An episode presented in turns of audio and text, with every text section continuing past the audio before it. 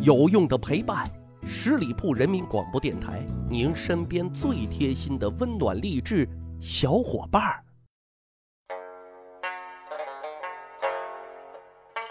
趣吧历史，增长见识，密室趣谈，我是大汉。我们都说啊，这个世上唯有爱情和美食不可辜负。更有甚者说啊，如果允许带上最爱的人品尽天下美食，一生。又有什么遗憾呢？哈，这足以证明都是吃货呀！开个小玩笑啊，美食的确很有功效。基本功能除了填饱肚子，附加功能比如说失恋疗伤、欢庆 happy 等等等等啊。不是说了，这个世上没有美食解决不了的问题，即使有啊，两顿三顿也就解决了。其实古代也是这样子啊。王侯将相也一直在寻找人间美味呢。今天呢，跟大家去扒几个啊有意思的历史美食趣事儿。首先问大家啊，这个世界上什么最好吃啊？我想各位小伙伴的答案一定是五花八门的。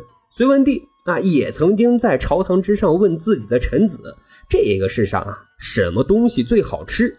臣子们有的说肉最好吃，也有的说啊生鲜最好吃。但是呢？有一名叫做詹王的臣子啊，啊，詹天佑的詹，王子的王，他的答案很与众不同。他说：“这个世上最好吃的是盐。”隋文帝听后啊，非常生气：“我天天吃，那有什么好吃的呢？啊，你这是戏弄我没文化吗？来人，拉出去斩了！”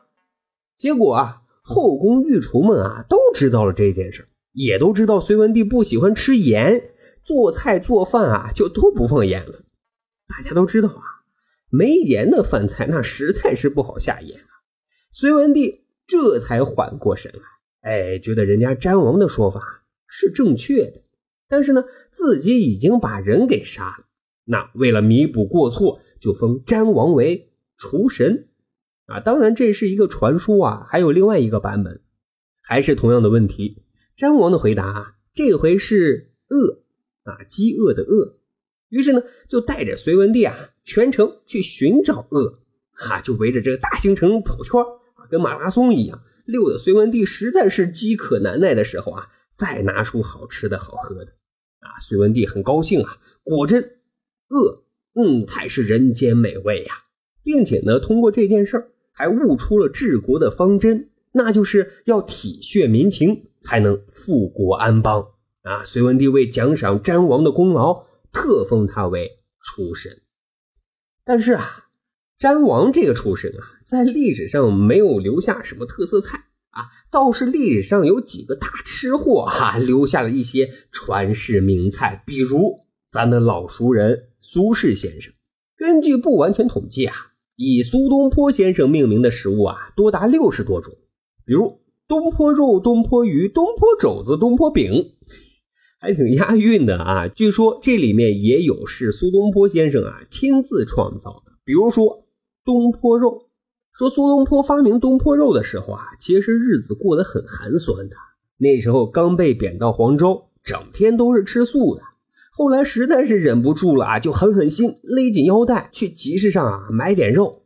可是到了菜市场，他才知道这肉啊。羊肉很贵啊，根本买不起。一看猪肉，大众的消费，赶紧买了几斤回来。回来之后啊，他就在琢磨怎样才能让这肉啊能更好吃一些呢？于是呢，他就研究出了啊这样的一种做法，就是先将五花肉啊切成大块，再用葱姜垫锅底，再加上各种佐料，然后用水在文火上慢焖啊，熟了之后，这道菜就大功告成了啊。其实苏轼。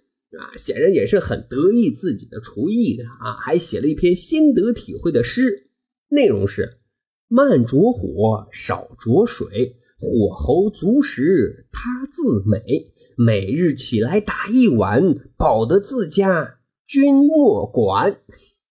很有意思啊，有时候我在想啊，受条件限制。如果东坡先生啊有一台大汉前一段时间买的巨实用的摩飞料理锅，也许啊在美食上的成就不会输于他文学上的。能煎能烤能炖还能蒸啊，再加上东坡先生这个大吃货的味蕾，天马行空的创意，一定可以烹制更多美食的，成为一代食神。不过啊，很可惜啊，他没有那个运气，但咱有啊。蒸煮早餐、吃火锅、客厅烧烤、摩飞锅，全都能搞定啊！买回家自己就能当食神。今天听大汉节目的小伙伴，就能以八百九十块钱的全网最低价格拿回家啊！觉得小贵啊？大汉还准备了大礼包啊，让你放心下手。购买的时候啊，订单备注“喜马拉雅密室趣谈”的粉丝，就能够赠送价值七百二十六元的厨具大礼包啊！赶紧啊，点击节目下方的小黄条，就能领券购买。好，软广结束。除了名士是吃货啊，还有很多皇帝是吃货，也为我们留下了人间美味啊！在这儿呢，我们要好好感谢一下忽必烈先生，是他啊，为我们创造了三天不吃心发痒的涮羊肉啊！涮羊肉的发明其实很有意思。原来啊，忽必烈率军打仗，长时间在外征战，就特想念家乡的味道，于是呢，就命人给自己做这个清炖羊肉。底下的人得到命令之后啊，就赶紧杀羊炖肉。可是就在后厨已经烧开水要炖肉的时候啊，外面有兵马来报，说发现了敌情，需要赶紧出门阻击。可是这个时候啊，忽必烈还等着吃羊肉呢，肚子还饿着呢。俗话说：“人是铁，饭是钢，一顿不吃饿得慌，那还咋领军打仗呢？”但是呢，又不能耽误时机呀。于是。后厨小哥立了一功，灵机一动，就把原来的一块一块的羊肉啊，切成了细薄片啊，放在沸腾的水里煮。等肉变了颜色啊，马上就捞出来，撒上盐，就给忽必烈端了过去。因为情况也特别紧急，忽必烈啥也没问，闷头就吃，吃完嘴一抹就出门打仗。很快捷报就传了回来。忽必烈很开心啊，要举办庆功宴啊，犒劳全体将士啊，还特别叮嘱啊，一定要上那道他出战前吃过的羊肉。哎，这味道很特别，之前没吃过，真是美妙啊。于是后厨小哥啊，这回也没有时间压力啊，就可以慢慢的烹制，就精选绵羊嫩肉，切成薄片，再添加各种佐料，熟了之后呢，端给了各位将领。这些将领吃完之后啊，就连竖大拇指，哎，真是太好吃了！忙问后厨小哥啊，这是啥菜呀？啊，我们之前的确没有吃过呀。小哥就回答说啊，这个菜啊是他自己临时想出来的，还没名字呢。忽必烈听完之后啊，赶紧把油嘴一抹啊，就说啊，这菜我看啊，以后就叫涮羊肉吧。自此啊。涮羊肉不断演化啊，已经成为我们舌尖上的最爱了啊！最近大汉呢也超爱用摩飞锅在客厅啊涮涮羊肉，嗯，味道不错啊。最后呢，再给大家介绍一位号称民间食神的吃货啊，还是一位女同志，她的名字呢叫宋五嫂啊。宋五嫂呢原来生活在北宋汴京开封，靖康之变之后啊，赵构成立了南宋政权。宋五嫂呢，就随着难民的人流啊，就去了杭州了，并且呢，在西湖跟前呢安了个家。为了糊口啊，他就重操旧业，开了一间小酒楼。因为当地人啊都喜欢吃鱼，嗯，敏锐的宋五嫂啊就发现了这一商机，并且呢，以自己一个吃货的味蕾啊，精心研究鱼的新做法、新工艺，最终成功烹制出了一道色香味独特的名菜，什么呢？醋溜鱼，哎，新品一推出啊，大受食客的欢迎，很多当地名士啊都是慕名前来品尝的。说有这么一天啊，赵构啊忽然来到了西湖边，主持召开了西湖商贸服务业企业家座谈会啊。宋五嫂呢应邀也参加了会议。会上啊，赵构热心的询问大家生产经营情况啊，并且勉励大家要发展壮大，要做大做强。当他得知啊，宋五嫂是从开封啊追随到杭州开始创业的，这忠心啊，这表率让赵构啊很是动容，就决定啊去宋五嫂的酒楼啊看一看啊，给宋五嫂站一站台。宋五嫂也很高兴啊，挽起袖子就上了灶台啊，亲自烹制了他新研发的美食醋溜鱼。据说啊，赵构吃了一口，就连忙称赞啊，说是真佳肴也啊，还说比自己在宫里吃的那些啊都要好吃。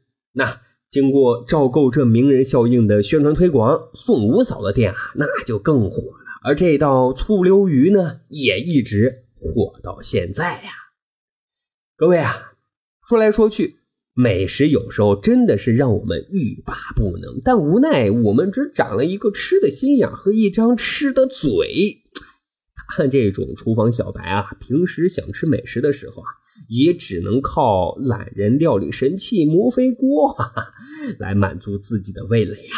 来，点击播放页小黄条，好锅带回家，没准啊，就你这厨艺水平，也能烹制出别具一格的人间美味。好，这期节目就是这样了，感谢大伙的收听。咱还有一个趣吧历史的小分队，如果您对历史边角料很感兴趣，欢迎大家关注十里铺人民广播电台的公众微信账号，然后回复数字一就可以添加大汉的个人微信。经过简单审核之后啊，我就会邀请大家进入这个小分队当中，咱就可以谈天谈地聊历史段子。本期节目就是这样，感谢收听，下期再会。